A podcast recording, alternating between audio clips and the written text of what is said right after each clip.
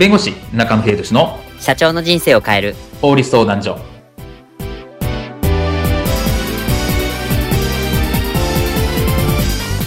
こんにちは弁護士の中野秀俊です。こんにちはアシスタントの堀内隆です。この番組は IT 専門の弁護士中野秀俊がこれはすぐに使える法律主に企業法務の知識を分かりやすくそしてちょっとコミカルにお伝えする番組です。よろしくお願いいたします。今回のテーマは結局裁判は判決和解。どちらが良いのかです。はい、えー、裁判を行うシーンになった時必ず結果があの生じます、まあ、結果のうちこの判決和解。まあ、どちらの方がこちらは良いんでしょうかというところなんですが、えー、裁判の結果についてこういったシーンはありませんでしょうか。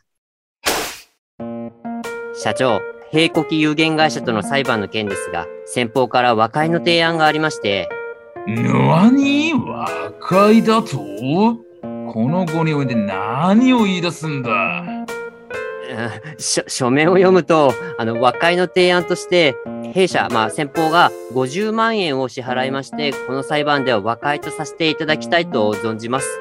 と書いてあるんですが、はあ？たった50万で手打ちだと？なめてるな。社長、もうお怒りのようですが、和解提案は取り下げでいきますか？審議はこっちで優位に進めてるからな。判決まで待つぞ。50万で手打ちなんざありえねえ。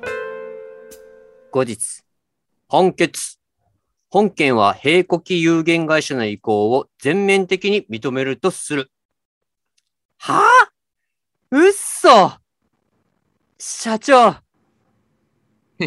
英国に、は、は、敗訴だと。はい。う、う、うわー。や、やばい。社長が爆発する。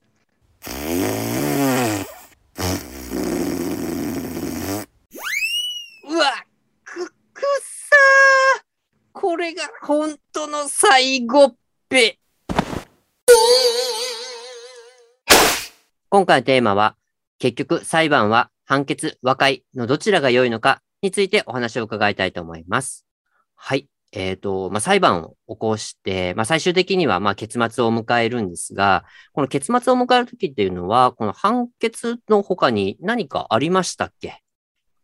そうですね。あの、和解というのがあるんですね。はい。で、裁判ってのは必ずあのゴールというか結論が出るんですけど、はい。判決と、あと和解のこの二つの、まあ、結末が考えられるという形になります。で、はい判決っていうのは、まあ、裁判所をこう一方的に裁判所の判断を示すというものなんですけど、和解っていうのは、まあその名の通り、お互いが納得をして、えーまあ解決をする。こういう条件でいきましょう。こういう解決をしましょうっていうのが和解っていう形になります。なるほど。なんかこう、和解って聞くと、なんかすごく、なんか、うん、まあもう仲良くしましょうみたいな感じっていうイメージがちょっとあるんですけど、まあ必ずしもなんかそうじゃないっていう感じもするような気もします。そうですね。まあ別にあの仲良くしましょうっていうわけではなくって、まあお互い納得して、まあお互いある程度情報して、うんで、えーお互い納得した上で、まあの結論っていう形にはなるので、うんはい。まあそういう形でえー和解をするってことも考えられるかなって形ですね。なるほど。この、じゃあ和解なんですけど、この和解を、こうなんか、進められたりすることってあるんですか？これって。そうですね。あの、裁判をするとですね、まあほぼほぼ100%ですね、和解は進められます。ええそうなんですか？はい。まあこれあのー裁判所としてはですね、あの判決書くのって大変なんですよ。長くなります。なので、和解の方が、まあ、本当紙、紙1枚とかになるので、はいまあ、すごく簡単というところなので、まあ、裁判所としては楽なんですね。あなので、必ず、あの、和解は進められる。うんますと。で、タイミングとしてなんですけど、はいあの、裁判って最初は、あの、書面、あ民事裁判の場合なんですけど、はいまあ、さいあの書面で大体やるんですね。書面でこう、書面を事前に出してうん、本番当日で確認。はいで、次回は相手の反論書面。で、はい裁判当日で確認みたいな話があるんですけど、その、まあある程度こう書面の、こう、あれを重ねていってうん、で、証人尋問はいっていうのをやります。はいで、その証人尋問をやる前とかにですね、これ和解どうすか？みたいなええことを進められたりします。ええ意外なタイミングですね。そうですね。まあ、大体こう、書面のこうやっていくと、大体こう有利不利とか、うんお互いの証拠どういうものがあるかって、裁判所の頭の中にも入ってたりするので、うんそんな、そのタイミングで、まあ、振られることがあるのあるのが一つ。はい。で、もう一つは証人尋問が終わった後ですね。はい。で証人尋問が終わるとですね、基本的にあと判決になります。ああ。なんですけど、じゃあ判決の前にもう一回和解どうですか？うんうん。みたいな形で進められるってことが多いかなと思います。なるほど。あの、証人尋問が終わった後だと、どっちかがこう不利だっていうところが大体明確化してくるからっていうところもあるんでしょうか？あそうですね。なので、まあ、証人尋問って、まあ、あの前も話したんですけど、はい。あのあんまりまあ重要じゃないって言ったら語弊がありますけど、ええ正直ですねあの、ドラマみたいに大逆転みたいなのはあんまりなくて、ええ。まあ、あの一応法律上ややれってやってるから書いてる、あのやるっていうところもありますし、ええ。ええまあ、あの確認みたいなところが大きいんですね。うん。なので、その証人尋問の前後、まあ、特に証人尋問の後だと、うんもう裁判所としてもこういう判決書きますよってことがある程度固まっているので、はいまあ、その段階で、じゃあこういう和解しませんかみたいなことが多いかなと思います。なるほど。じゃあ、その和解を進められるっていうところなんですけど、まあ、当然、こう和解を進められるっていうことは、な何かしらのこのメリットとかがあるんではないかなというふうに思います。この和解のメリットになる点というのをちょっと教えていただけますか？はい。あの、当事者もまあ和解ってメリットは結構あるんですね。はい。例えば、あの、いくらいくらを支払ってほしいみたいなうんうんうん。時って、あの、判決が出るとですね、例えば原告が訴えてますと100万円を払ってほしいっていう請求をして、仮に判決で勝ったとしてもう、ん被告はですね、まあ、ほぼほぼ払ってきません。なので、こっちは差し押さえをしないといけないんですね。はい。ですけど、和解ってお互いがこう納得してる、で合意するっていう話なので、はい。まあ、払われることが多いんですね。ああ。なので、そういう面はあるかなっていうのがあるのと、うんあとはあの内容が自由に結構決められるんですね。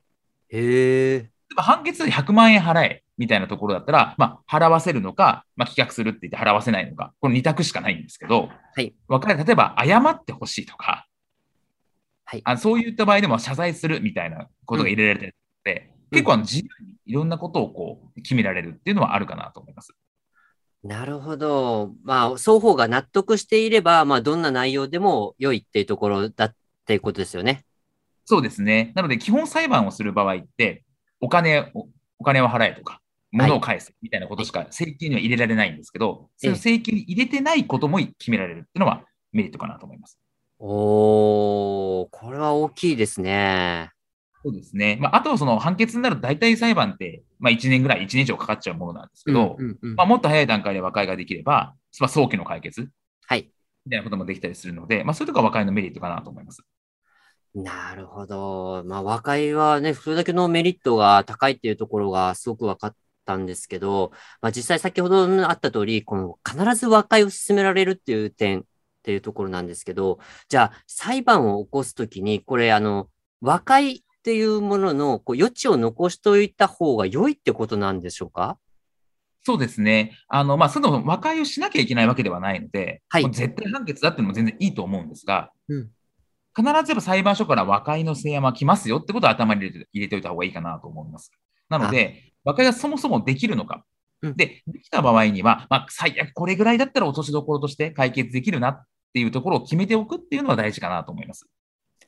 なるほど。まあ、特にまあね、民事ではやっぱり、まあ、相手とこっちの双方がやっぱりその、まあ、言い争うという形になるので、そのところで、まあ、しっかり、こう、なんでしょう、こう、まあ、すり合わせることができれば、もうそっちの方が早いですし、そっちの方が確実に、例えば、まあ、解決されやすいというところが大きいので、まあ、和解の余地っていうのは、まあ、お互い、こう、残しておいた方が良いのかなっていうところなんですね。あそうですね。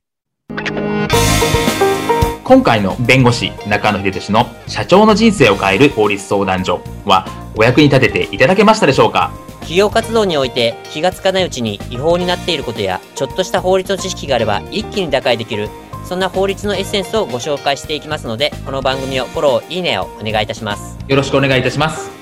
ではまた次回をお楽しみにありがとうございました。ではまた。